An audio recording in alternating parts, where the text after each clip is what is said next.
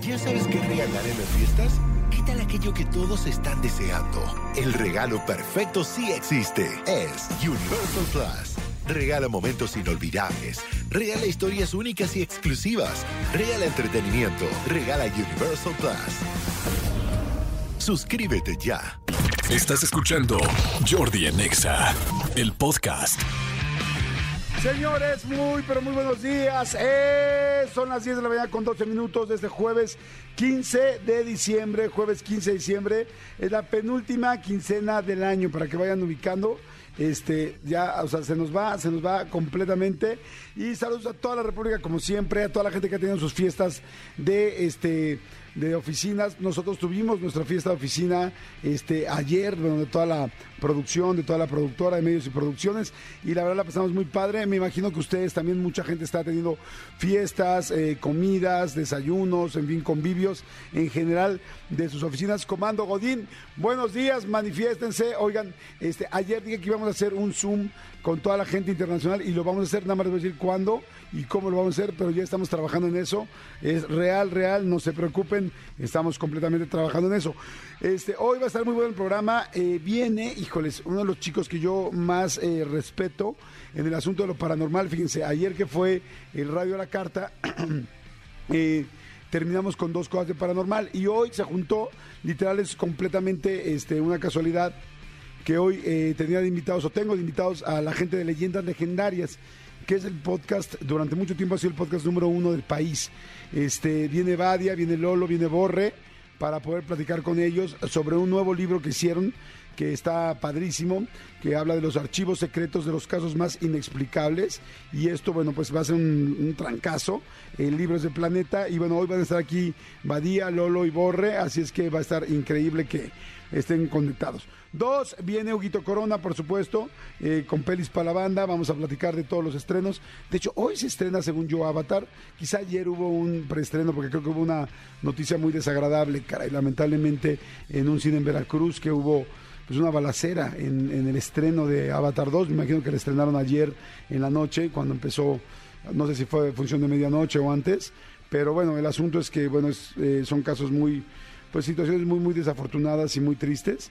Pero bueno, eh, lo que sí es un hecho es que hoy se eh, estrena oficialmente en todo el país eh, Avatar 2, que ya por cierto les platico que la academia, o sea, la academia ya consideró eh, meterla en las 10 mejores películas del año. Entonces yo creo que sí va a estar nominada para las mejores películas, pero ya la consideraron como 10 mejores películas del año, este, entonces creo que realmente va a ser algo muy muy bueno. Y este y que está muy buena la peli. Yo voy a tratar de verla, oh, no creo que pueda el fin de semana porque me voy a trabajar fuera, pero voy a intentar verla en algún momento de la vida. Y señores, este también bueno, hoy es Día Mundial del Otaku.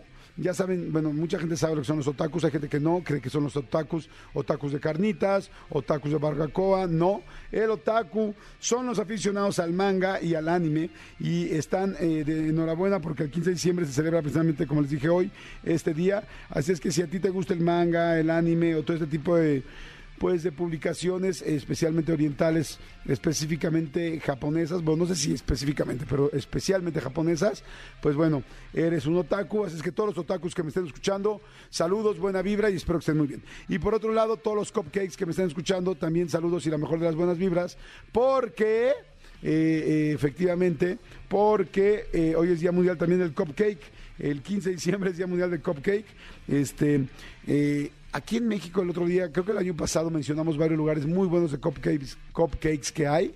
Y la verdad es una buena opción porque pues, el pastel siempre es grandote, siempre era como, siempre se queda desperdiciado, siempre hay gente que no alcanza a este, o sea que no se acaba y en cambio el cupcake pues es- fue una idea perfecta porque pues efectivamente es un pastel del tamaño de una taza. Entonces es perfecto para una persona. Ya, habemos quienes nos reventamos dos cupcakes, tres cupcakes, nos vale y pues está cañón. Pero bueno, este, ya, ya, ya es lo mismo que estar echando de varias rebanadas. Es como la que este, está pidiendo, cuando llegas a un pastel y andas a dieta y tú pides, a mí dame una oblea. Este, a mí dame este, así delgadito, delgadito. Y te voltean, y te voltean y te dicen, ¿cómo quieres la oblea? Ah, ¿Igual de delgadita que las últimas ocho? O sea, porque pidas el delgadito, delgadito, delgadito, y te, te- te terminas echando más grande que el pedazo del pastel normal, pero bueno, no sé si están de acuerdo o no, pero así es la situación. Oigan, y este, hay una frase que les quiero decir. Oye, ya saben que ya eh, Henry Cavill ya no regresa como Superman, ¿verdad? Digo, nada más se lo digo para todas las mujeres y hombres que estaban preocupados, que lo aman, que dicen que es el hombre más galán del mundo y todo. Este, pues Henry Cavill ya no regresa eh, de Superman. Lo vimos todavía en Black Adam, creo. Creo que en Black Adam sale, pero ahí sí ya fue como su despedida, tan tan, y eh, ahora sí que para desgracia de, muchísimas mujeres y algunos hombres, este, gracias, ya no está. Y oigan, una frase que les quiero decir que está bien interesante y que se las quiero comentar, es de Albert Einstein, eh, bueno, científico alemán, todo el mundo sabemos, eh, creador de la fórmula de relatividad, E igual a mc al cuadrado, ay, ¿no? Y a ver, a ver, Jordi, ¿cuál sería la fórmula de las ecuaciones de segundo grado? A ver, ¿cuál sería? Según yo, sería menos b más menos b cuadrada menos 4ac sobre 2a en raíz cuadrada. Dije 2b raíz cuadrada. Menos b más menos b cuadrada menos 4ac sobre 2a. No sé, discúlpenme, mm, eh, la están googleando, ahorita me dirán si, está correcta o no está correcta. Y este, y oigan señores, rapidísimo decía la frase de Albert Einstein que está lindísima y que además eh, me parece muy interesante y me parece que es muy práctica para todos, incluyéndome. La vida es como una bicicleta. Para mantener el equilibrio tienes que seguir pedaleando. La vida es como una bicicleta. Para mantener el equilibrio tienes que seguir pedaleando. Y es así. Va a haber días buenos, va a haber días malos, va a haber días muy buenos, va a haber días muy complicados, con mucha preocupación, con muchas situaciones eh, difíciles. Pero tú tienes que seguir pedaleando. La única forma de aprender todos los días, de salir adelante, de aprender de tus errores, de entender qué cosas eh, puedes mejorar, de ir todos los días siendo una mejor versión de ti, es seguir pedaleando y aprender de todos los días, de los buenos y de los malos. Entonces, la verdad, la frase está padrísima y se las comparto para que en el momento en el que estén, en la situación en la que estén, acuérdate de eso. La vida es como una bicicleta. Para mantener el equilibrio, sí o sí, tienes que seguir pedaleando. Jordi en Exa. Manolito Fernández, buenos días, amigo, ¿cómo estás? Bien, amigo, bien, bien, bien. Feliz de verte, saludar a toda la gente que nos, que nos escucha. Este, la final que decíamos del Mundial ya se consumó, este, eh, Francia-Argentina, así que, que pues ahora sí que Va a estar durísimo. va a estar bien cañón. Francia ganó el año pasado, el mundial, el Mundial pasado, ¿no? sí, Yo, el año sería, pasado. sería ¿Qué tal? bicampeón consecutivo. Entonces, este sí, ayer fue un buen partido. Marruecos de verdad se ganó el corazón de toda la, de toda la gente de, de Qatar y, y- y cómo no hacerlo. La verdad es que como con mucho corazón. De repente, hay mucha gente que me dice, güey, deja Messi en paz. No, que no por Messi odias a Argentina, no es que yo no odio a Argentina por Messi. Yo no quisiera que gane Argentina porque a mí no se me hacen eh, limpios ni buenos deportistas. Ayer cuando vi que termina el mundial y todos los franceses van con los marroquíes, los levantan, güey, venga, tal, eh, eh, o sea, eso, y de repente veo lo que pasó con Argentina y, y Holanda y dices, "Mm, mm, hay cosas que a mí no me gustan. Tema personal, de aficionado. Por otra parte, amigo, ayer dieron a conocer una noticia que no está nada padre para nosotros los mexicanos que nos gusta la NFL. ¿Qué? No va a haber NFL el año que entra aquí en México. ¿Cómo crees? ¿Por qué? Acuérdate que eh, a partir del año que entra empieza la remodelación eh, del Ah, Estadio Azteca, Azteca. A, a fondo. Entonces ya anunció la NFL que por esa remodelación, evidentemente el Azteca no va a estar listo y no, y no va a haber este fútbol americano el año que entra. Entonces seguramente el partido de México se lo van a llevar a Londres o a Alemania, que es a los otros lugares donde llevan Ok. NFL. Oye, qué lástima. ¿Y qué pasará entonces con los partidos del Estadio Azteca durante eh, la remodelación? Imagino que se van a ir a otro estadio. Sí, decían, no, no sé si ya está eso confirmado, pero creo que decían que el América y el Cruz Azul se van al estadio del Atlante, al de la Ciudad de los Deportes, a la Azulgrana, que está ahí junto a la Plaza de Toros. Eh, creo que decían que iba a ser ahí. No sé si en CU vayan a jugar también alguno de los, de los dos. No tengo idea que vayan a hacer, la verdad. Voy a investigar o voy a preguntarle a mi querido Nico Romay a ver qué este, a ver si él sabe qué, qué es lo que va a pasar. Pero sí, no van a jugar. Sí, es mala noticia, caray. Sí, sí, sí, el estadio Azteca va a estar un rato cerrado.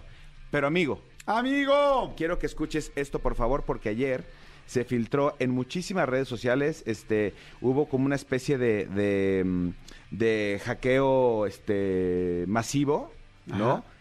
Porque había, eh, había co- como, como, un, como un ente, un ser, que necesitaba comunicarse con el, con el mundo. Y entonces hackearon varias cuentas y esto fue lo que se escuchó ayer. A ver si, si reconoces esto. Adelante, Miki Olías. Ay, condenado chaparrito. Creías que nunca más sabrías de mí, ¿verdad? Chaparrito. Prepárate para el final, José Ramón. ¿No? O sea, están hablando de José Ramón Fernández. Ajá. Este, Andrés Bustamante. Regresa el hooligan, amigo. Regresa No. el hooligan, ese personaje icónico de Andrés Bustamante, exactamente. Recordemos que antes, cuando José Ramón Fernández estaba en Televisión Azteca, que hacían este los protagonistas del Mundial, los protagonistas de Beijing, los protagonistas de tal, tal, tal, cerra, eh, la, la parte de comedia la llevaba sí, Andrés, Andrés Bustamante. Bustamante, el Wiri Wiri, que a lo máximo. Exactamente, ya luego Andrés Bustamante y Broso al principio, ya luego Broso se fue a Televisa y luego empezaron a llevar a Derbez, fuimos nosotros alguna vez este alguno de- alguna cosa para para con otro rollo por el tema de la comedia, tal tal tal. Bueno, pues después de mucho tiempo regresa este domingo acabando la final del Mundial. Empieza Fútbol Picante, que es el programa que tiene José Ramón Fernández en ESPN y este video lo lanzó este el el hooligan. O sea, no es para el Mundial, evidentemente, sino es a partir de, para la final del Mundial y para su programa ya de aquí en adelante. No, no, no, no, no. O Sí- es solo uno especial. Sí, o sea, siempre, siempre en los, en los, en los eventos deportivos Sí, era donde estaba se él. presentaba. Y al final del evento, el último día del evento, llegaba el hooligan y destruía todo el Ah, set. es cierto, es y cierto. entonces, seguramente, eh, presumiblemente, esto sucederá otra vez. Digo, la verdad, no sé, no sé cómo va a ser la dinámica ahora, porque José Ramón ya es una persona mucho más grande. Este, Y también el Wiri. y también Andrés, sí, también Andrés, pero eh, yo les recomiendo este, a las nuevas generaciones, si no saben de qué hablo, es más, ahorita en mis redes sociales y en las de Jordi vamos a poner un par de, de links de, en YouTube de momentos épicos que tuvieron José Ramón Fernández y este y Andrés Bustamante. Ahora, este y por supuesto, el, el- el domingo eh, yo sí lo voy a poner a grabar porque si no, no me lo quiero perder. Claro, qué Va a buena- estar bueno. Va a estar buenísimo, Sí, sí, sí, buenísimo, bueno. buenísimo. Oigan, gracias a toda la gente que está marcando, bueno, mandando mensajitos todos. Este, como les dije, viene leyendas legendarias. Ahora sí, Badía, Lolo y Borre. Ya con toda la explicación, sabiendo que Badía es disléxico y que no le molesta que se hagan bromas de eso. Dice, soy Ma, también hay mucha gente que está mandando eh, ab- abrazos y buena vibra. De soy Mari, por favoritos de Navidalia. Ahorita les voy a decir cómo, cómo vamos a regalar, porque tengo pases dobles para el Funny Festival, que es el 17 de diciembre, con, o sea, 17 es pasado mañana, ¿no? Con Fobia, Moenia, DLD, Comisario Pantera y más. Y también tengo pases dobles para División Minúscula, perdón, el 17 de diciembre en el Palacio de los Deportes. Así es que bueno, va a estar buenísimo esto. Así es que no le cambien, no se muevan, no se vayan. Chin, chin, y se van, ¿eh? Aquí estamos nosotros siempre para ustedes y espero que ustedes estén también para nosotros, ¿no, amigo? Es un win-win, muchachos, ya se los hemos dicho. Sin ustedes no estamos nosotros. Y miren que hoy no estamos tan en condiciones y sin embargo, aquí estamos. Sí, sí completamente venimos en vivo. golpeadones. Sí, venimos golpeados, sí, sí, no sí. mal, tampoco mal, pero sí. No, golpeados. pero cansados. Dormi- dormimos poco. Dormimos poco, ¿no? sí. Para lo que necesitamos, dormimos poco. ¿Ya, vi- ya viste este, ya viste el video que nos sacaban a ti y a mí bailando? No. Está muy bueno. Muy Ah, bueno. me lo mandaron ahorita, sí, ya Sí. Jordi en Exa. A ver, a ver, a ver, a ver, a ver, a ver, a ver, a ver, ¿a qué horas? A mover la colita. a mover la colita. Son las 10:49, Manolo Fernández, y están Sí, llegando señor. este WhatsApp y directamente al programa.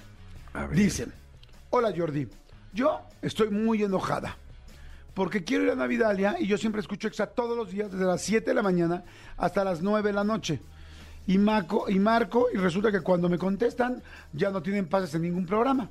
No estás para saberlo, pero yo acabo de pasar por una complicada cirugía hace dos meses y como sabrás, estoy más que endeudada para pagar mis gastos, por lo que no puedo pagar los boletos para Navidalia. Por lo tanto, me gustaría que me pudiera regalar unos pases para mi niña y yo, ya que soy mamá soltera y solo somos nosotros dos. Y neta, en serio, te escucho todos los días, escucho la, la- la estación toda la semana desde hace años. Creo que si alguien se lo merece también, no dudo que haya otros, pero yo soy una de las que me los merezco. Por favor, te lo agradecería muchísimo. O dime en qué puedo participar. Y lo hago para ganármelos. Yo trabajo en Uber y a cada rato paso por ahí. Pero sabrás que no puedo, no me puedo estacionar para poderte saludar. Aunque sea lejitos, te admiro muchísimo. Ok, vamos a ver cómo te llamas. Primero me gusta, se llama, bueno, ella se hace llamar Kitty. Maldita gatita. Dile, hello, Kitty. Maldita gatita. Bueno, Hello Kitty. Kitty, ahí te va. Ok. Va, acepto tu enojo. Va, agradezco que escuches la estación desde hace tanto tiempo. ¿Quieres los boletos? Ven por ellos.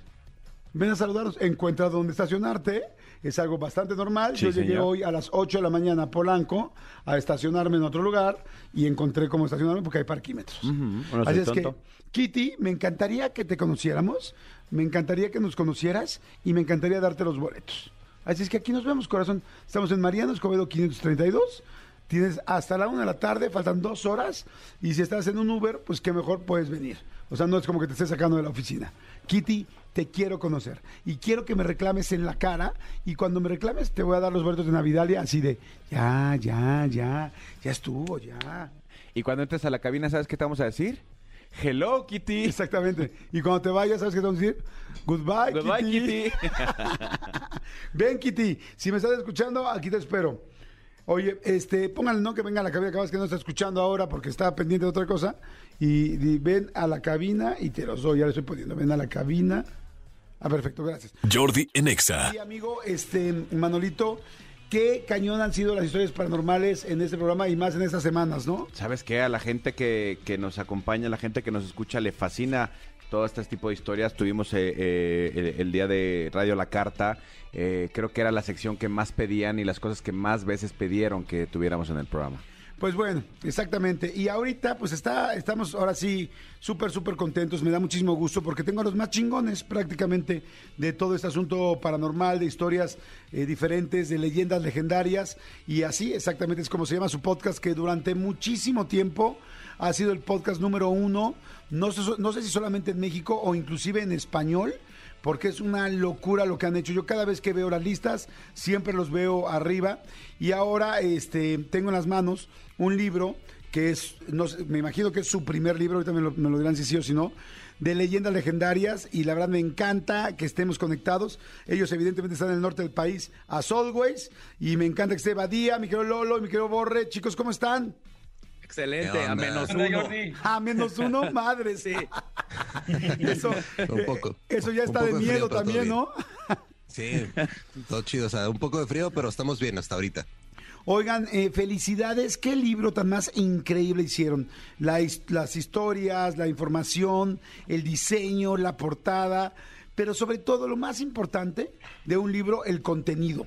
Y es un contenido que han trabajado ustedes y que lo platican de una manera increíble. ¿Quién me quiere platicar? Bueno, a ver, este, Badía, platícame, por favor, ¿qué onda con este libro primeramente? Porque sé que es una locura, lo acaban de lanzar en noviembre y ya la gente se lo arrebata. Sí, sí, la gente está eh, eh, reaccionó de una manera que no nos esperábamos, los queremos muchísimo, sold outs en todos lados, ahí vienen más. Este, pero fue pues un, trabajo de mucho amor, ¿no? Teníamos muchas ganas de publicar un libro, nos tomó unos dos años estar listos, más otros ocho meses de escribirlo. Y fue básicamente cómo tomamos el concepto del podcast, lo que ama la gente, desde su humor hasta la buena investigación, y plasmarlo de una manera que aparte fuera divertida, con infografías y todas estas cosas que, que lo va a hacer un libro para los que no nos conocen, este, que le entren a todo este mundo de lo paranormal y el true crime, hasta los que nos aman, que tengan exactamente lo que les fascina de todos estos temas. Está, está increíble. Oye, mi querido Lolo, eh, en este libro vamos a encontrar algunas de las cosas que hemos escuchado en el podcast o cosas todas completamente nuevas o una mezcla.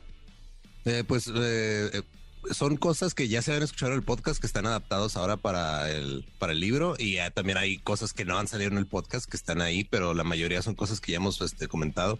De hecho, le queríamos poner al libro que huele con los fantasmas y así, pero pues no nos dejaron que- porque alguien ya tenía los derechos y no los quería soltar.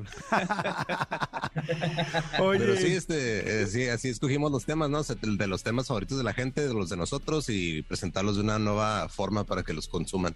Es que eso les iba a decir, fíjense que yo cuando lo por primera vez me acordé mucho del Cubole especialmente para hombres, que el Cubole, el libro que en algún momento hice para hombres, este, tenía cada página de un diseño distinto y también unas personas de cómics me hicieron favor de ayudarme al diseño y junto con Pico bueno, con, ot- con otros diseñadores. Y, es bien difícil que una editorial acepte un libro donde cada página es distinta a la anterior, donde cada página tiene un diseño personal, este, especial.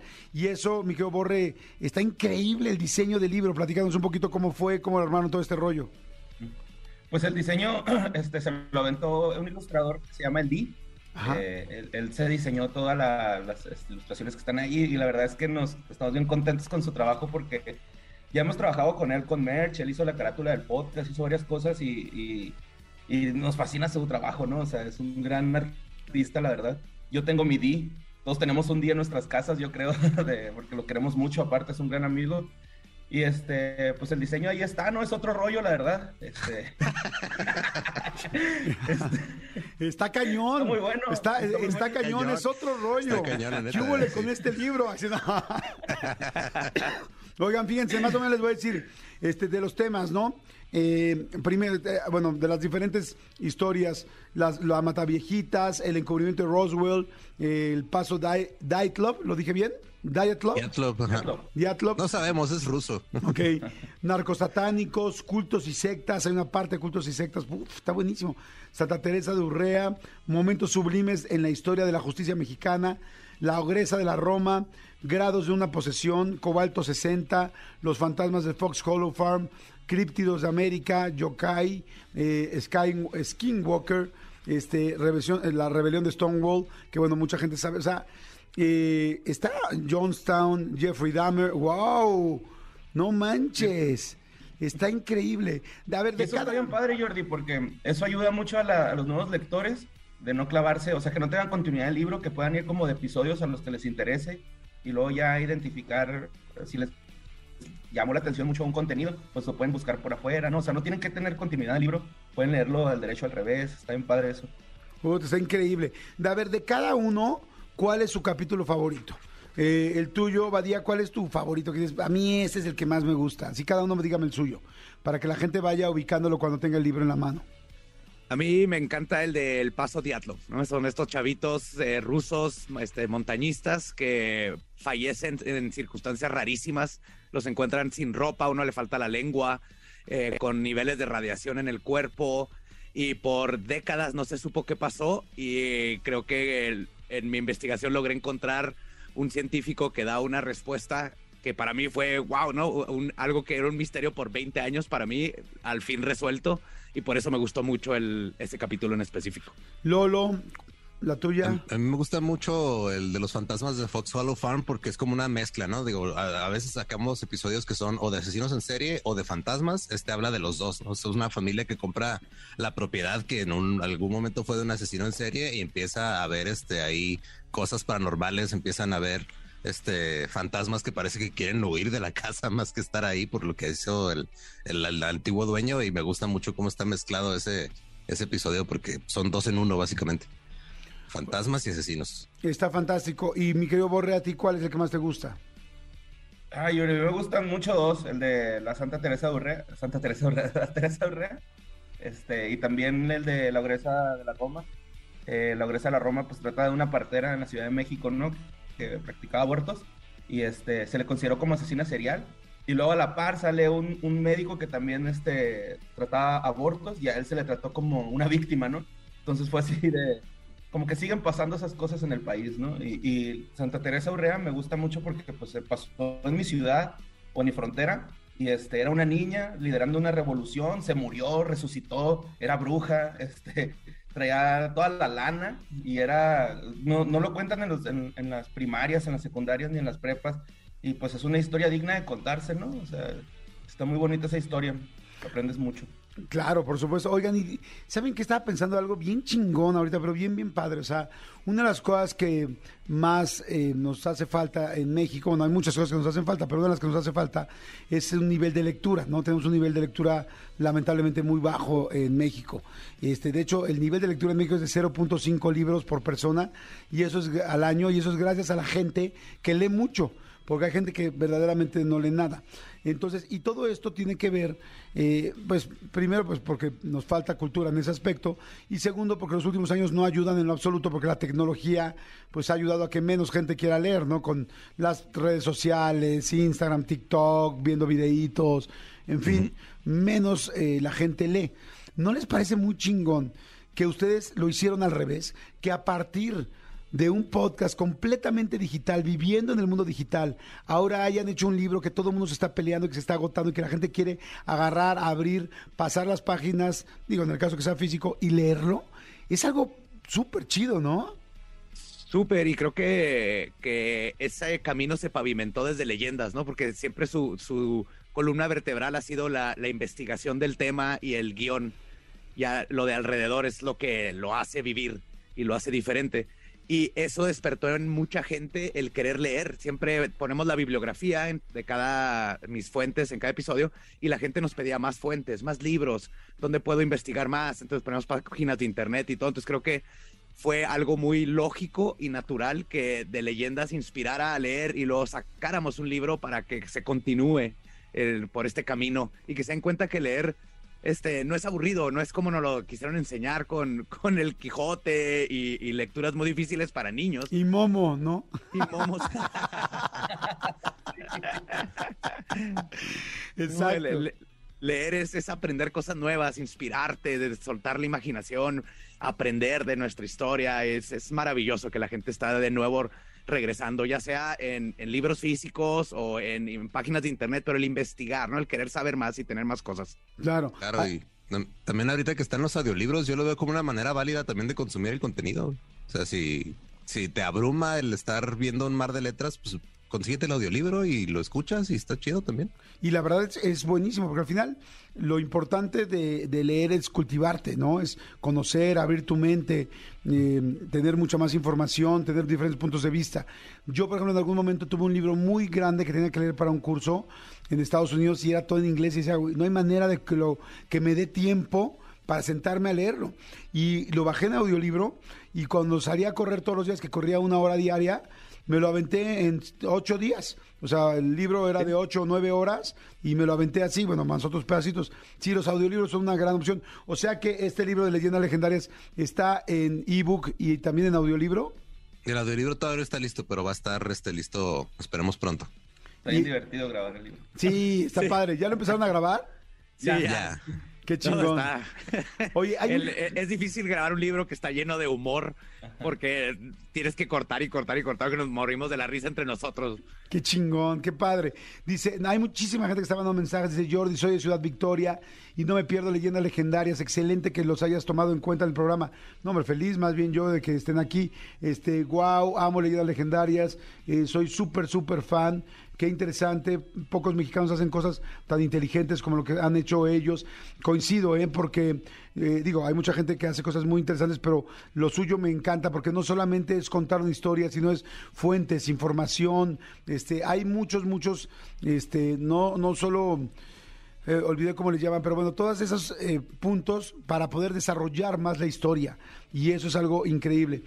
Mucha gente dice, somos muy fans, muy fans de, de- del podcast. Saludos desde eh, Bronzeville. Eh, mucha, mucha gente que está mandando mensajes. Pregunta. Eh, saludos hasta Brownsville. Ya saldrá eh, a la venta en enero allá en Estados Unidos. Ah, eso está fantástico. Hay mucho público que nos escucha en Estados Unidos. Entonces, en enero en Estados Unidos. Ahora, lo pueden pedir por Amazon la gente, ¿no? Sí. Sí, este, pero ahorita en, por lo pronto nada más en México, pero sí ya para enero se espera que se abra la venta en, en Estados Unidos, esperemos que también en Sudamérica. Está padrísimo. Eh, a ver, entonces, el libro es de Planeta, se llama Leyendas Legendarias, obviamente, los archivos secretos de los casos más inexplicables, y la gente está pidiendo, evidentemente, que, que si pueden platicar alguna historia en específico, dice, hola, soy fan de leyendas, saludos de- desde Texas, por favor, que cuenten alguna leyenda, algo que quieran platicar, dicen, este, hola, soy Bere, por favor, lo mismo, que platiquen algo, este... Pues eh, les late que podamos platicar, que pudieran platicar alguna, este, alguna ah, historia, no sé si alguno de los Vamos a capítulos de aquí. platicarles una, una, una experiencia que tuvimos los tres haciendo una investigación, ¿no? Ahora, Sí, porque en nuestro es. tiempo libre nos vamos a hacer investigaciones. Los forzo, yo forzo a estos dos a ir a hacer investigaciones de fantasmas.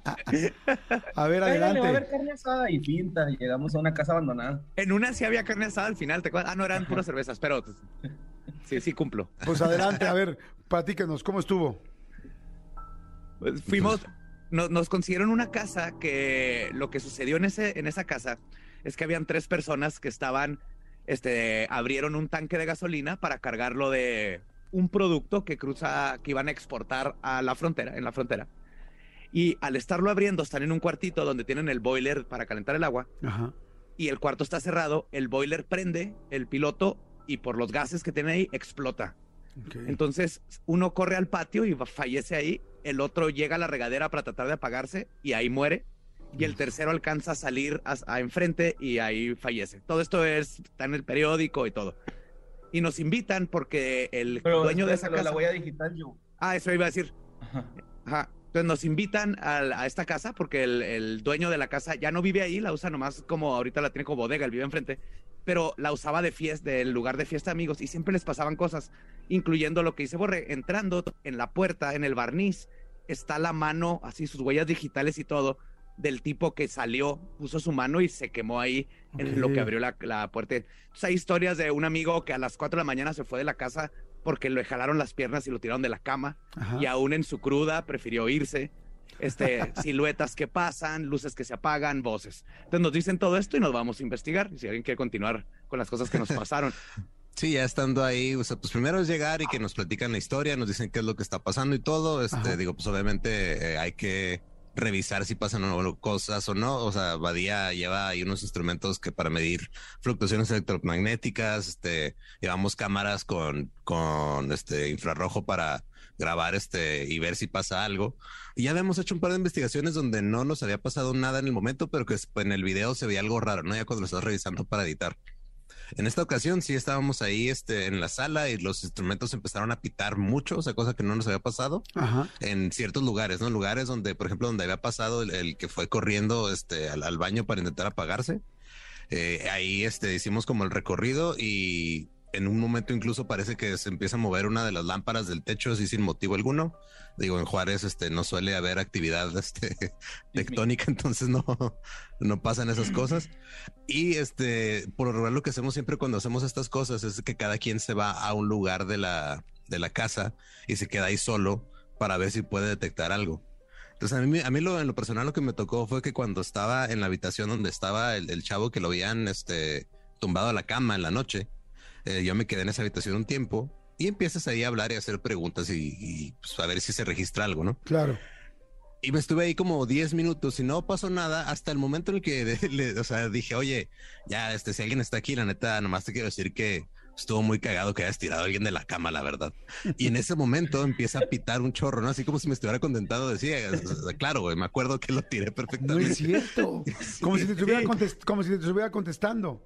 Estaba Sí, riendo. O riéndose. Y por ejemplo, Jordi, nosotros, estos instrumentos, pues, lo- no te están diciendo que no detectan fantasmas, ¿no? Detectan fluctuaciones electromagnéticas.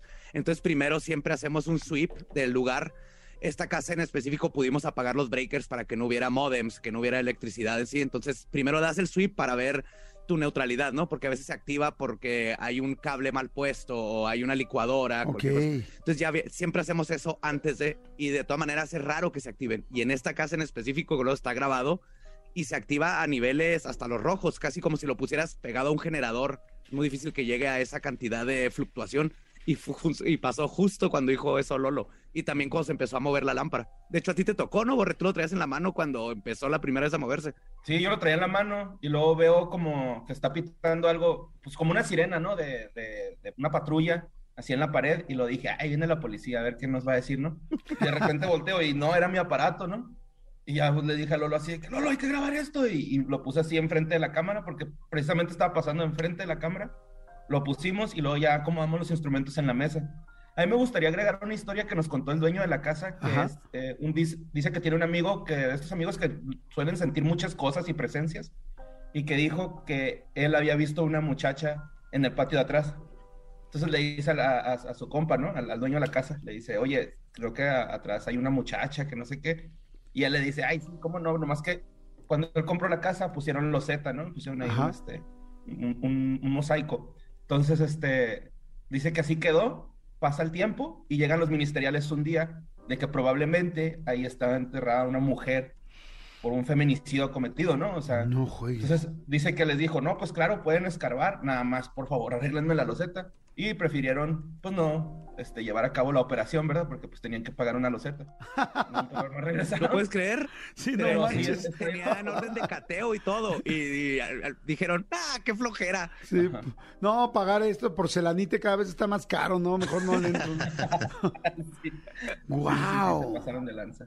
Y como que esa casa tenía muchas cosas este, muy extrañas, pero de, de hecho, incluso el video está en nuestro canal por si este, gustan ir a verlo. Ahí pues, este, se ve todo lo que pasó y nomás buscan la investigación. Está en el, en, en el playlist de YouTube, pero creo que, o sea, porque hemos ido también a una escuela que tiene su fama aquí en Juárez, de que es una escuela ya muy vieja, que también pasan cosas, y ahí este, estuvimos un buen rato, pero pues ahí en el momento nada más, pues te digo, sí te entra un poquito el miedo, ¿no? Porque estás este, a solas en un lugar extraño, a medianoche, a oscuras, Palomas pero... nocturnas. Sí. Malditas. Contra unas palomas. Sí, las palomas nos dieron más miedo ahí, pero ahí en ese no nos, o sea, nunca había, habíamos ido a un lugar que nos pasara algo que los tres dijéramos, que no puedo explicar esto. Ok. Oye, lo más raro de esa escuela, Jordi, es que tenía una celda con una camita. No sabemos por qué. sí, está bien creepy. ¿Una qué? Una celda con una camita individual. Así, la escuela esa. Como pues, si fuera digo, de castigados, así como de Una, ca- Una carcelita, como de. Matilda. una mini cárcel en la escuelita. Sí. Wow. Y la camita era chiquita, así como los excusaditos y como los lavabitos de los kinders. Una cajita. Qué chistoso. Oigan, ¿quién es el más miedoso de los tres? Borre. Yo. Pero, pero es, es miedoso, pero no raja. ¿Sabes cómo? O sea, es de tengo miedo yo, pero va. Y este, y, y cómo le haces, cómo, cómo te sobrepones ante el miedo, Borre. No sé, Jordi, tengo un mecanismo de defensa que es orinar mucho en las investigaciones. Cada rato me estoy orinando. Entonces he Una vez orinó en una tumba clandestina sin Eso saberlo. fue lo ¿eh? mejor. Jordi, tienes que ver esto. ¿Qué, qué, qué, qué, qué- qué hizo? Fuimos a una casa. Esta tiene abandonada desde el 2008 por ahí, porque igual encontraron en el patio, este, como a seis cadáveres. Era y arrestaron a las personas y todo, ¿no? Fue en el tiempo Era uno o Juárez- dos, ¿no? O sea, el rumor era que eran como tres o, o entre tres y seis, pero ya cuando fuimos ahí nos dijeron que nomás eran uno o dos. Uno, dos, sí, pero el punto Sí. es que llegó la, la procura- procuraduría, también en el periódico está, todo esto es real, de, y la casa desde ahí tiene abandonada. Entonces nos metemos y en algún punto yo creo Borre no me oyó, no le dije, pero llegando en el patio, Borre se voltea, estoy yo grabando así que estamos en esta casa con la historia, y atrás de mí se pone a mear Borre.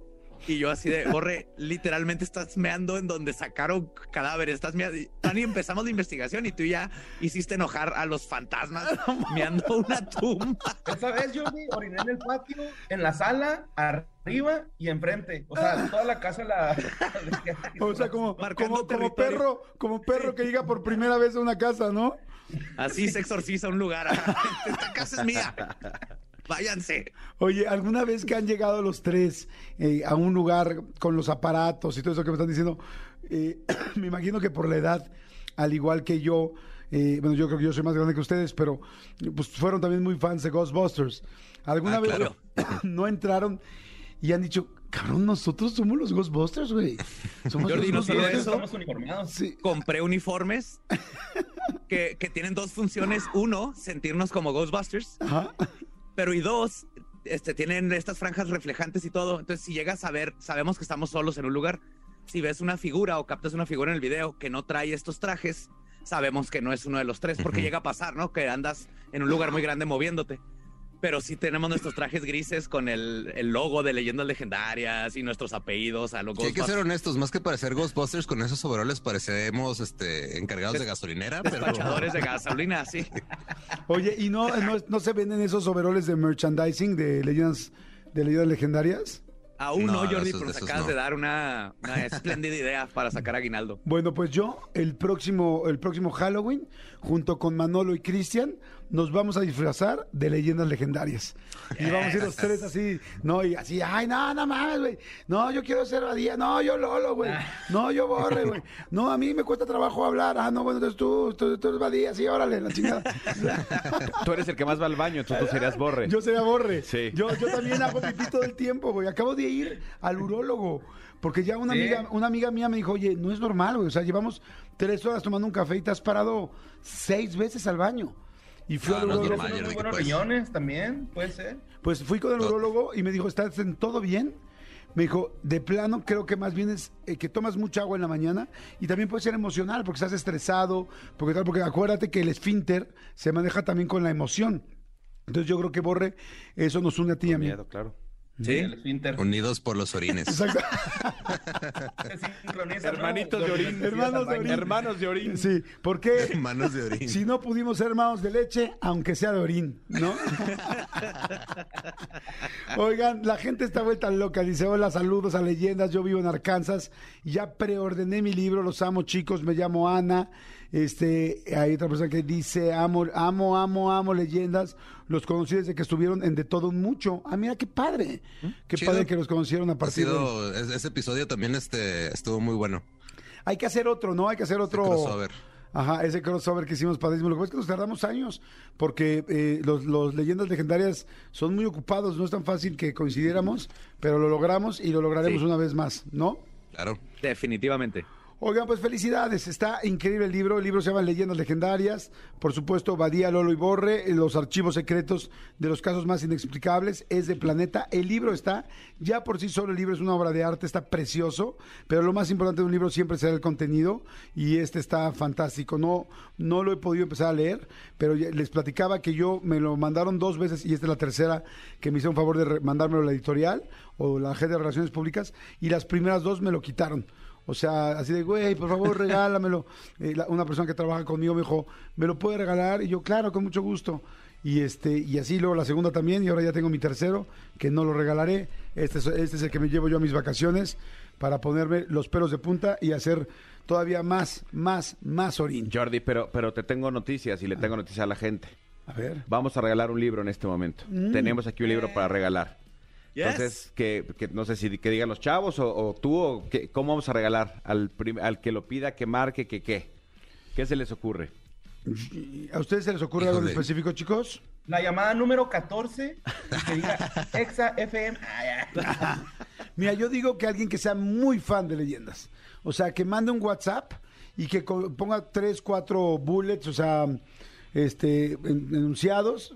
Que, o sea, que digas, este cuate o esta chava si verdaderamente es fan de leyendas. Que digan, cua- mira, dice, yo te digo lo que quieras. Ya están, a todos, ahí sí, a todos empiezan. Yo te digo lo que quieras, yo soy muy fan. Yo, ok, hagan un mini resumen como en la escuela.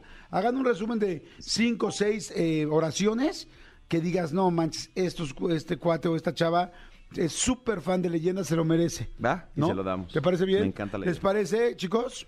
Excelente. parece excelente, sí. Ya están, este, mira, aquí ya empiezan a poner necrofilia, que dicen, este, yo lo quiero.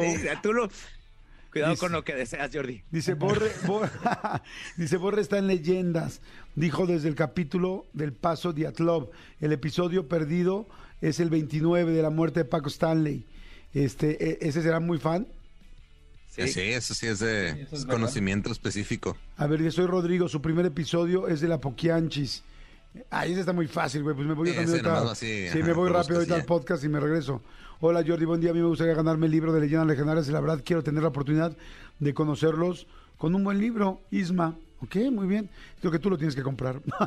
Este, dice, el primer episodio, dice, eh, es de las muertas de Juárez, pero solo lo guardaron para ellos. ¿Esto es cierto? Ese también es, Es- eso eso es es cierto. verdad. sí. A ver, está padre porque aquí lo- eh, los estoy este, eh, preguntando directamente a ellos ellos pueden decir qué onda. Dice, eh, dos de ellos compartieron una novia. Nunca les gusta comentar de eso, pero Eso no es cierto. tuvieron un problema muy serio por eso. Eh, no, eso es falso completamente. Son los de la cotorriza, ¿no? Eh, No sé. o los hermanos de leche, güey, el Adrián y el Ah, pues ¿no? sí. Dicen, este, Badía tenía los mismos comportamientos de Dahmer cuando era niño. Ah, sí. ¿Eso es real? Sí, sí, pero los bonitos, o sea, lo de guardar cadáveres de animales y hacerles tumbas. Eso no es bonito, Badía. ¿Cómo ves eso, Manolito? ¿Lo consideras Sí. bonito? No, eh, o sea, eh, pues, digamos que Jordi y yo jamás hubiéramos hecho eso. Sí, no. Te- te- somos otro tipo de bonitos. Yo le hice un funeral, yo le hice un funeral a un hámster, porque me salió bien caro, lo compramos en Perisur, en una, en una tienda que se llama Leos, que era carísima, y cuando murió, pues sí le hice un funeral en una cajita y todo, y junté feligreses y todo el pedo, pero fue lo máximo que hice, o sea, no, nunca, nunca llegué más. Oye, igual tenía mis tumbitas de hámsters y ardillas ¿sí? con sus lápidas y sus nombres. Ajá. ¿En serio con sus lápidas y sus nombres? Sí, sí, sí. Mi mamá no estaba muy contenta porque estaba en donde tenía sus flores y su jardincito. Pero ahí estaban. Qué chingón. Oye, yo creo que hay un ganador, porque sigue y sigue poniendo cosas. Mira, fue el mismo que dijo, Borre está en leyendas, dijo desde el capítulo del Paso de Club. El episodio perdido es el 29 de la muerte de Paco Stanley. Fijo, el primer episodio es de las muertes de Juárez, pero solo lo guardaron para ellos. Borre acaba de ser papá. La esposa de Badía es Gaby. Ga- Gaby, con doble E. Lolo conduce Dolop. Badía, leyendas legendarias. Y Borre conduce historias del más acá. Creo Sí, que, sí, creo sí, que sí. este güey se lo lleva, ¿no? Creo que él, él, él- él es este, alguien que debe disfrutar la Navidad con Sí. True Crime y fantasmas. Él se llama Darío Insolente, o así se hace llamar. Y es Un saludote, Darío. Tus felicidades, Darío Insolente. Sí, Darío Benítez, dice que soy Darío Benítez. Perfecto, Darío, pues a donde sea te lo mandamos y este y pues ya lo tienes, dice, los amo. Gracias, este, digo, a ustedes, a ustedes, a nosotros no nos dijo ni madres, pero que a ustedes sí los amo un chingo. Chicos, gracias, muchas gracias, neta, felicidades, qué exitazo y qué bien hacen las cosas. Y da gusto cuando, cuando alguien hace tan bien, tan bien, tan bien un proyecto y por eso les va increíble. Les mando un gran abrazo y este y suerte con este, no es tan suerte porque ya el libro está fantástico y ya está súper en primeros lugares, pero que lo siga disfrutando mucha gente. Ah, muchas Gracias, gracias, Jordi, Gracias, placer, como Manolo. siempre. Cristian, nos, nos escuchamos después. Nos veremos pronto. Igual, sí, pronto haremos un de todo un mucho nuevo con leyendas legendarias para que Claro. hagamos ahí el crossover.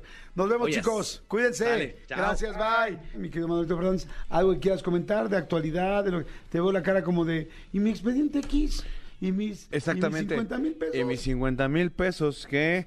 No, es que estoy leyendo justamente, hay un tema de, de- de, mm, eh, del Mundial. Eh, hay un jugador eh, de nuestro Real Madrid, Karim Benzema, que no había jugado un solo minuto con Francia, incluso ya había abandonado la, concentración y parece que ahorita acaban de anunciar, bueno, no acaban, pero estoy leyendo que anunciaron que el Real Madrid ya le dio permiso porque eh, Benzema jugó ayer con el Real Madrid un partido amistoso pero se va a reincorporar a Francia. Eso quiere decir que podría tener minutos en la final. Y, y, y en caso de que Francia gane eh, y Benzema quede campeón con Francia, sería, no sé si el único, habrá que revisarlo, pero sería un jugador que ganó el mismo año Balón de Oro, Ajá. Champions League y Mundial. Wow. Nada más. Estaría cañón. Wow. Jordi en Exa. Oigan, y este, vamos a, vamos a decir, ah, está aquí Hugo Corona, que es jueves de pelis para la banda, y no puedo creer que no está con nosotros, pero sí está, o sea, está remotamente, pero para mí, pues es que lo extraño, lo siento, me gusta sentirlo cerquita. Amigo, ¿cómo estás? O sea, no estoy con ustedes, pero estoy vivo. Exacto, que es lo más importante para nosotros. ¿Cómo están? Bien, amigo. Bien, ¿y amigo. Muy bien, muy contento de estar con ustedes. Como cada semana, sí, no puedo estar con ustedes ahorita en, en- en persona, pero aquí estoy para reportarme como cada semana. Amigo, ¿ya te estás preparando para las Navidades? ¿O tú solamente Ya. eres de Halloween? Porque lo platicábamos Manolo y yo. No sabemos qué onda contigo. Día de muerto Halloween, día de muerto Halloween. ¿Y dónde dejas a Papá Noel? Sí. Mira, nos está enseñando en el Zoom, tiene su arbolito. ¡Ay! Un árbol está, pa- con esferas que cada esfera tiene el nombre de una película ganadora del Oscar. ¡Guau! No manches, Exacto. eso es producción, chinga, y eso es dinero. No, lo- y lo cabrón, lo, cabrón, lo cabrón es que la giras y tiene los créditos de todos eh, a los que participaron atrás. Está muy cañón. Y la estrella, la estrella de hasta arriba es Will Smith. No, es una de las estrellas de Paramount. Es Así, una el arquito de Paramount. Ay, muy bien. Ah, ya ves, yo también puedo decir payasada. Amigo, te recomiendo que lo sigas haciendo porque inclusive a nosotros hasta nos pagan. Exactamente. A veces nos Mira va bien. nada más. Oye, muy bien. ¿Cómo, qué- cómo va todo? Todo bien. Oye, preguntamos en la mañana, ¿ya, ya eh, en la noche, en la madrugada, se estrenó Avatar o se estrena hoy en la madrugada o cómo está el rollo? No, se estrenó el día de ayer en la noche la nueva película de James Cameron, Avatar 2, que ha dividido opiniones. Hay mucha gente que dice que es muy mala, incluso leí por ahí una reseña que decía que eran dos horas y cuarto de documental de National Geographic y hora y media de acción. Pero, pues todo el mundo está hablando de ella y, eh, vaya, justo salieron las nominaciones de los Golden Globes el, el lunes. Ay, sí, ya no las podemos decir. ¿Estaba nominada? Eh, está nominada y mucha gente se sorprendía. Básicamente es por qué sí puede estar nominada para los Golden Globes, porque los Golden Globes los hacen los críticos de la, o la prensa de Estados Unidos e internacional. No necesita tener un estreno comercial necesariamente antes de que salgan las nominaciones, pero sí do- una, una semana antes, o digamos, del periodo que tiene de gracia, una vez que se anuncian esas nominaciones. Entonces, al final del día sí se puede estar nominado. Se dijo desde un principio, a mí en este programa me tiraron de loco, me tacharon de, de, de, de que era un stone publicitario. Top Gun está nominada como mejor película. No es cierto. En los Golden Se Globe les no lo vi yo. Yo no lo vi, es que me los trajeron, me los trajeron. Yo no lo- no lo vi no lo yo, vi, no lo vi yo. no lo vi yo. Se les dijo, se les avisó, aquí me tacharon de populachero, como, como ciertos actores políticos, pero ahí está la prueba. Wow. No manches, está, está increíble esto. Este, Y- pues me da gusto. Ahora, te, te voy a decir una cosa, a ver, mi punto de vista, y lo comentaba el otro día con Cristian, o no, sí, con Cristian. Aquí a todos nos encantó eh, Top Gun Ma- Maverick, ¿no? Este, Sí. Aunque sabemos que Maverick es un coche, nos valió, entendimos que así se llama la película también. El asunto es que, me decía Cristian, es que, oye, ¿te imaginas que ganara mejor película del año?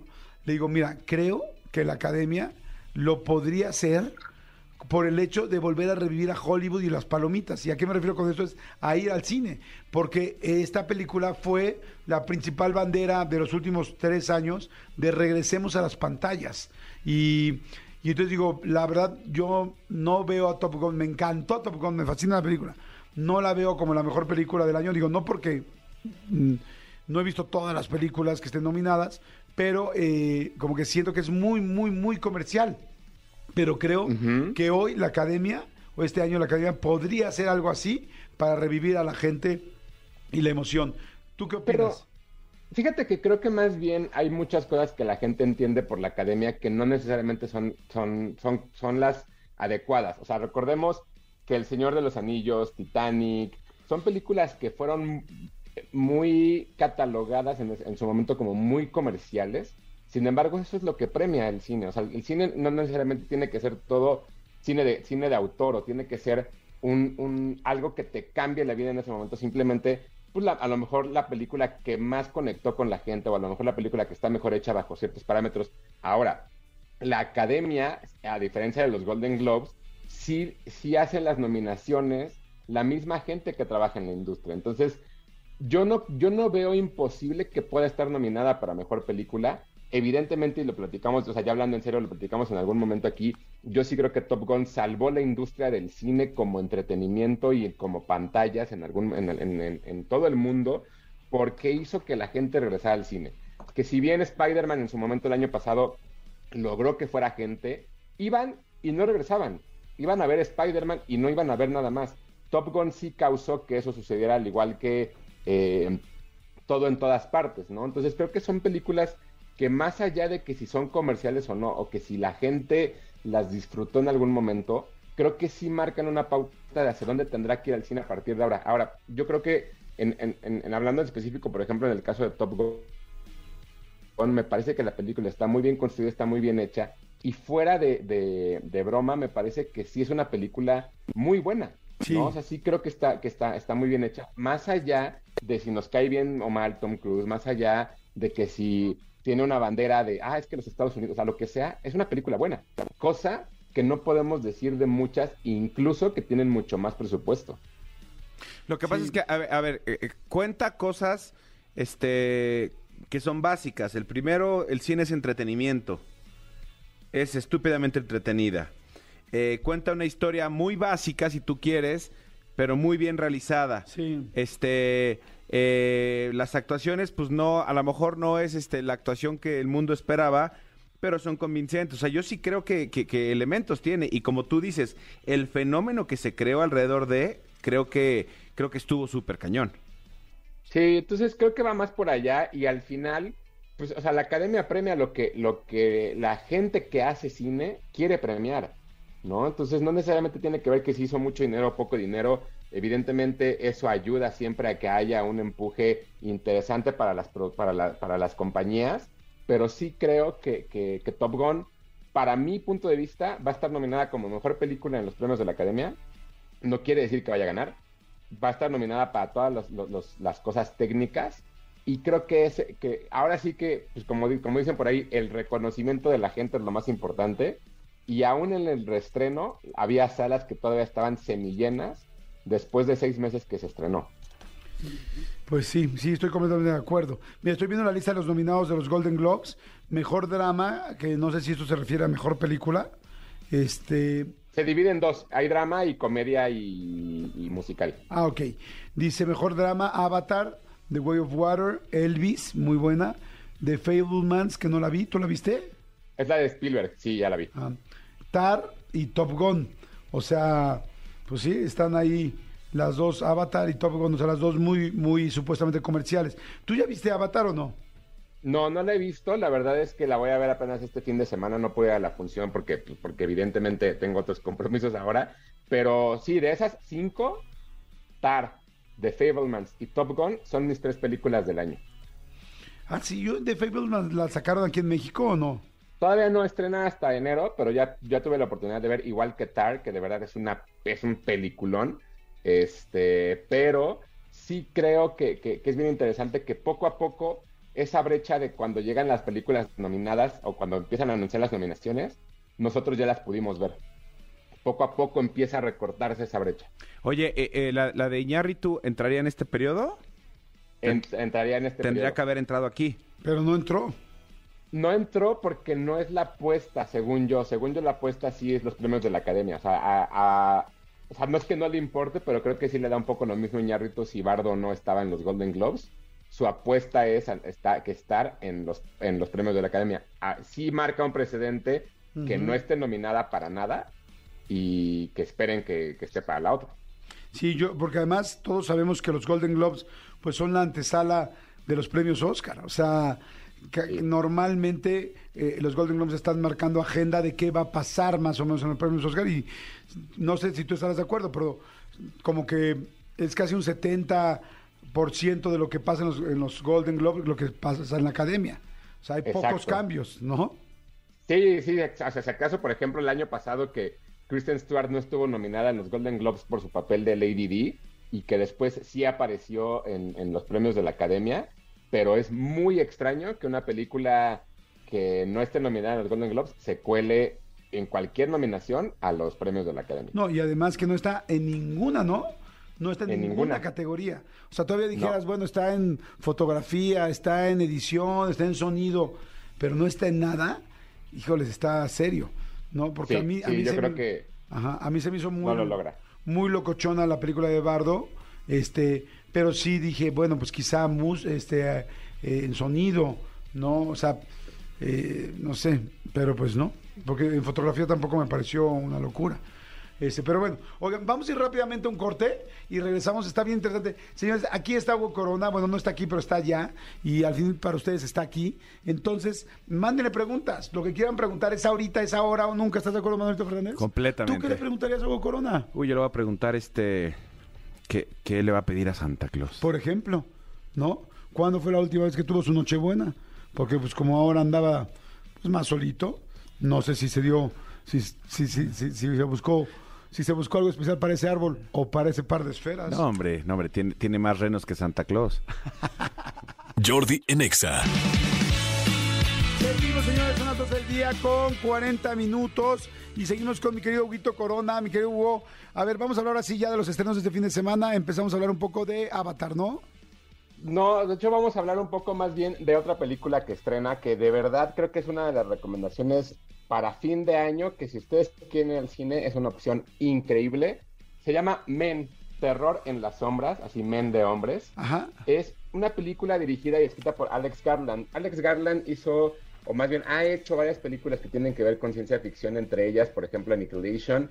Y este, por ahí él es, él es escritor del libro y del guion de La Playa, aquella película de los 2000 de eh, Danny Boyle con Leonardo Ajá. DiCaprio, no sé si la recuerdan. Entonces, Alex Garland ya es un director consagrado y ahora hace esta película extraña, sí, de terror también, pero Ajá. creo que también tiene mucha crítica social. Es una película que, que, eh, protagoniza Jessie Buckley, que es una mujer que pues sufre una desgracia que tiene que ver con su, con su, con su vida amorosa y se va de va- como de vacaciones o olvidarse un poco de fin de semana a una casa en, en un pequeño bosque en Inglaterra. Una vez que llega, empieza a notar que está tranquila, está libre, está hasta cierto punto relajada hasta que se encuentra con un hombre en un pequeño puente, ¿no? Que, que, que, por ahí pasa un río Ajá. y todo empieza a cambiar y empieza a sufrir un tipo de acoso que tiene que ver con cómo se comportan los hombres alrededor de ella. Ok. Entonces, es una crítica bien interesante porque al final eso es lo que termina siendo el terror. El terror termina siendo una crítica de lo que sucede a, a nuestro, a nuestro alrededor.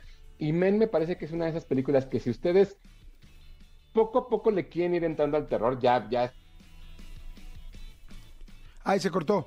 Dice, si quieren ir entrando poco a poco al terror, posiblemente me imagino que dice que Men es una buena opción, este, pero ahorita nos va a... estuvimos ahí también en las, coronitas del terror. En, Perdón, se cortó. Amigo, amigo, amigo, amigo, amigo, amigo, amigo, amigo, amigo, amigo, amigo, amigo, amigo, amigo. Ya aquí Perdón, amigo. Es que se cortó desde que dijiste, justo es una buena forma de entrar al terror. Exacto, que ya vimos las coronitas del terror en su momento. Sin embargo, en esta ocasión, eh, creo que para a todos aquellos que quieren ver una película en el cine que tenga que ver con poco terror, pero más bien que los ponga a pensar, Men es una gran opción. Estrena el día de hoy en cines Cuatro Coronas. Cuatro coronas. Ok, perfecto.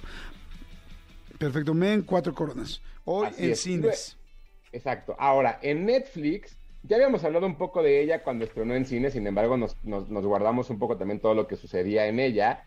Es Pinocho de Guillermo del Toro, la cual estrenó el día de, de- de- ah, o sea, me parece que la semana pasada estrenó y, y- y fue un lanzamiento global. Lleva más de siete días como número dos mundial en Wow. todo Netflix.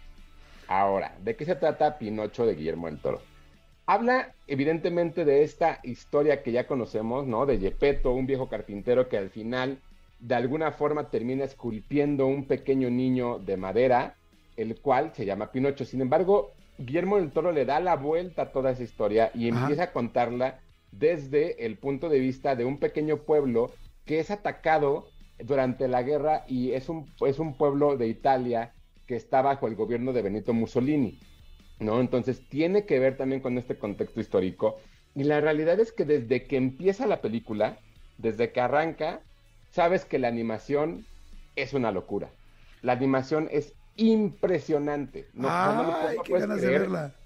no puedes creer que es stop motion porque parece hecho por computadora. Eh, fíjate pues que es- eso me pasó a mí, que yo empecé a ver un pedacito, o sea, más bien vi como un adelanto y de repente dije, ¿y el stop motion? Y luego vi un, peque un pedazo de detrás de cámaras de Guillermo del Toro, que ahora Netflix está poniendo como pedacitos de detrás de cámaras como promociones y me encantó. Y cuando vi cómo estaban haciendo el muñequito y moviéndolo poco a poco y haciendo las tomas, dije, wow, impactante. Sí, la verdad, la verdad es que es impresionante la forma en la que ha crecido el stop motion y lo que hace Guillermo del Toro y que tiene un codirector Se nos volvió a ir ahí Huguito Corona. Nos quedamos en, tiene un co-director, co-director. co- Perdón, amigo, se te volvió a cortar. Sí.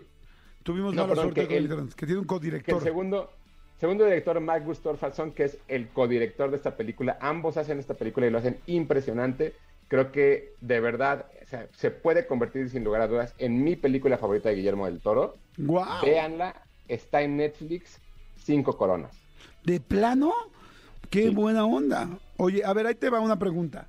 Yo, Sí. a, a mí me da flojera ver Pinocho porque como que siento, digo, "Ay, Pinocho, la historia, me la sé, como que de todas las historias que ha sacado Disney, porque no sé si Pinocho sea de Disney originalmente, pero de las historias de, de Disney, Pinocho es posiblemente las que más flojera me dan.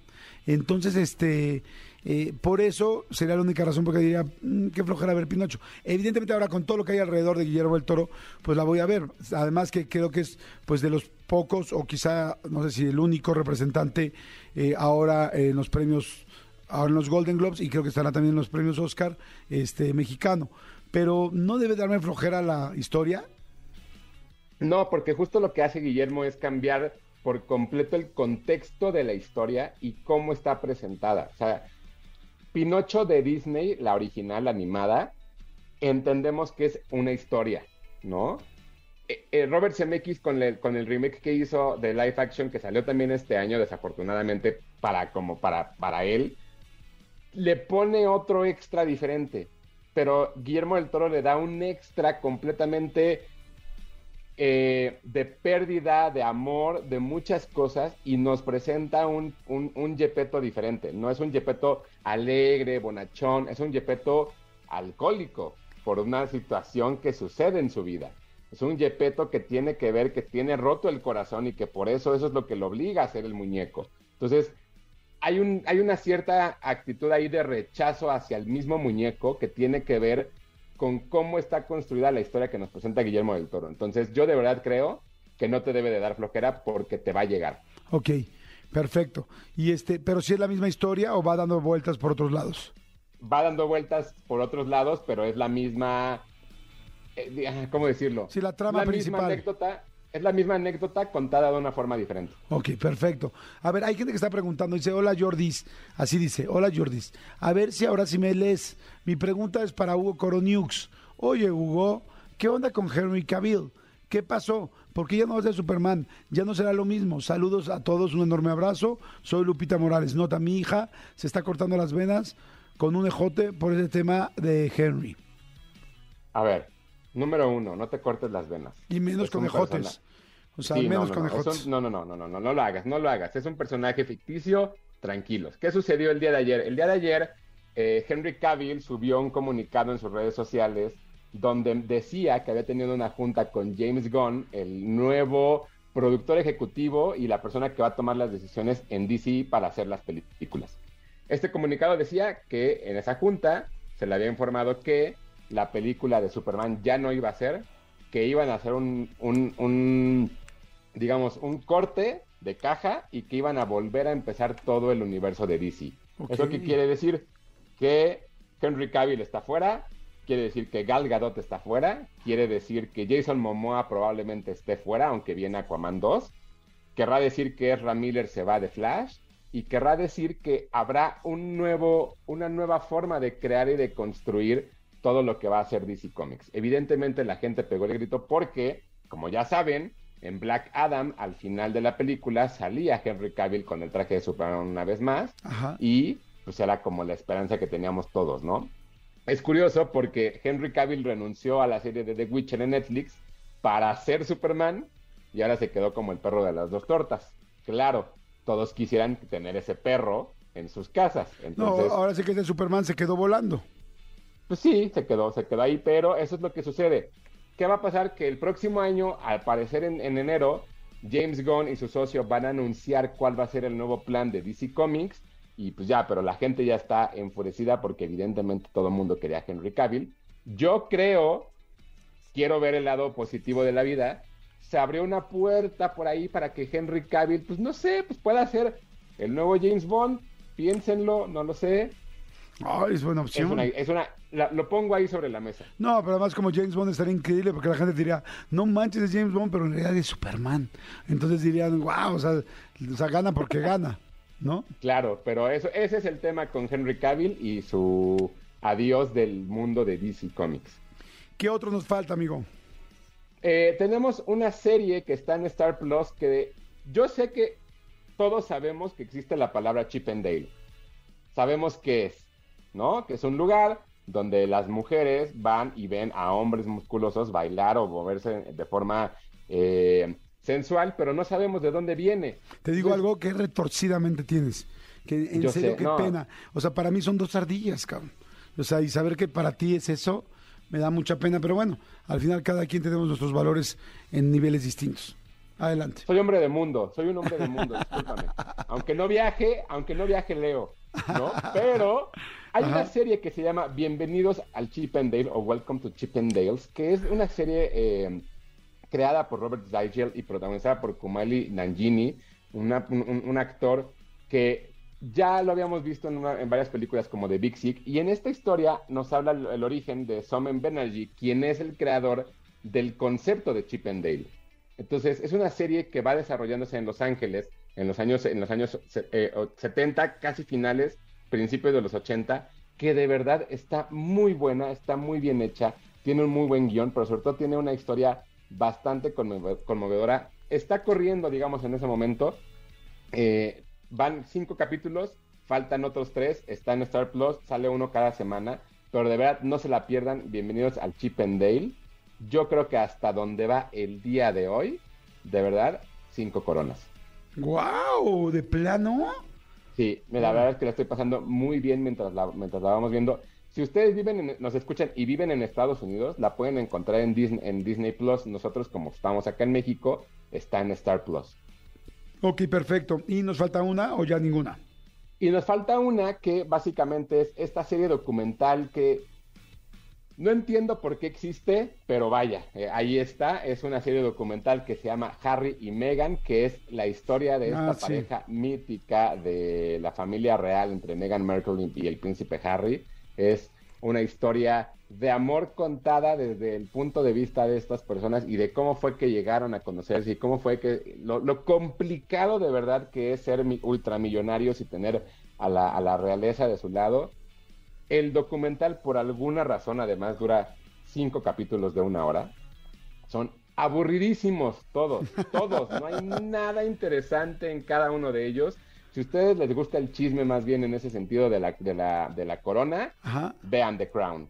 Porque esto es una pérdida de tiempo por todos lados. Cero coronas, probablemente la peor serie documental del año. ¿Cero coronas? Cero. ¡Wow! Es mucho decir, ¿eh? O sea, O es yo, poco. es yo platiqué con una amiga que me escribió así, me dijo, estoy viendo la película, pero la serie de Harry y Meghan, y está cañón, qué vida tan horrible tuvieron, o sea, como que ella estaba enganchada, pero también es bien chismosota la canija. Entonces quizás Pues, por eso. A lo mejor, yo creo que sí, pero yo les recomiendo que mejor para ese tipo de chisme, pues vean, no sé, el canal de Jordi Rosado y las entrevistas, que son más interesantes. Por ejemplo, ¿no? Por, Por ejemplo, ejemplo. El canal de YouTube. Amigo, muchísimas gracias, muy interesante todo. Este, la próxima semana entonces platicaremos de Avatar, me imagino. Platicaremos de Avatar y ya de la lista final de las mejores películas que se vieron en el 2022 para que las tengan presentes para sus vacaciones. Me parece fantástico, amigo. Tus redes. Claro que sí, me siguen en arroba tushai 2shy en Twitter, Hugo Corona en Instagram, Hugo Corona TikTok, Hugo Corona tushai en TikTok y cualquier cosa cada jueves aquí en Jordi Next. Perfecto, amigo. Muchas, muchas, muchas gracias. Y este, nos escuchamos mañana. Me pasé súper tiempo. Gracias a toda la gente. Manolito, muchas gracias. Hasta mañana, gracias. Hasta mañana, chicos. Nos escuchamos mañana. No le cambien. Mañana, o sea, no le cambien a Exa todo el día. Y mañana a las 10 de la mañana aquí estamos. Escúchanos en vivo de lunes a viernes a las 10 de la mañana en Exa FM 104.9.